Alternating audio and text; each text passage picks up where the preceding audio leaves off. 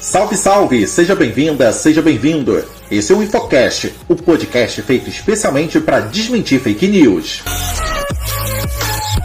Oi, eu sou o Pablo e hoje eu tenho a companhia do Matheus. Salve, salve, Matheus! Salve, salve, Pablo! Mesmo depois da realização do primeiro turno das eleições gerais ocorrerem como sempre, sem problemas de segurança na apuração, muitas fake news ainda insistem em aparecer. Aqui nós vamos destacar duas entre muitas que viralizaram recentemente nas redes sociais após a votação. A primeira fala que eleitores do Espírito Santo já teriam votado no segundo turno fake news. Essa falsa informação circulou acompanhada de imagens de supostos comprovantes de votação do segundo turno. A verdade é que, segundo o Tribunal Regional Eleitoral do Espírito Santo, as imagens mostram um caderno de votação que estava com a impressão errada e foi descartado. A instituição também afirma que, ao manter o intacto, a gráfica licitada não fez o descarte correto do material. Além de votar para presidente, os eleitores do Espírito Santo vão retornar às urnas no dia 30 para também escolher o governador. A segunda segunda fake news que vamos desmentir diz que o boletim de urna jogado na rua em Curitiba indicaria votos descartados e não computados. Fake news. Os papéis encontrados no chão de uma rua em Curitiba não são votos que foram descartados, como afirma uma mulher não identificada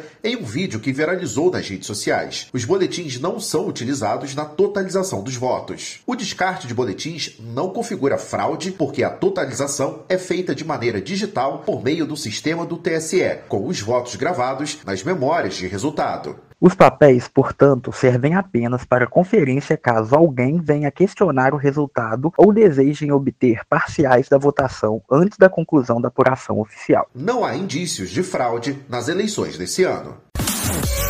O Infocast também está nas redes sociais. Siga o arroba Projeto Infocast no Instagram. O Infocast é um projeto do Instituto Federal Sudeste Minas Gerais. Este projeto tem a produção de Jean Carlos, Caroline Duarte, Matheus Costa, Pablo Campos e Rony Santos.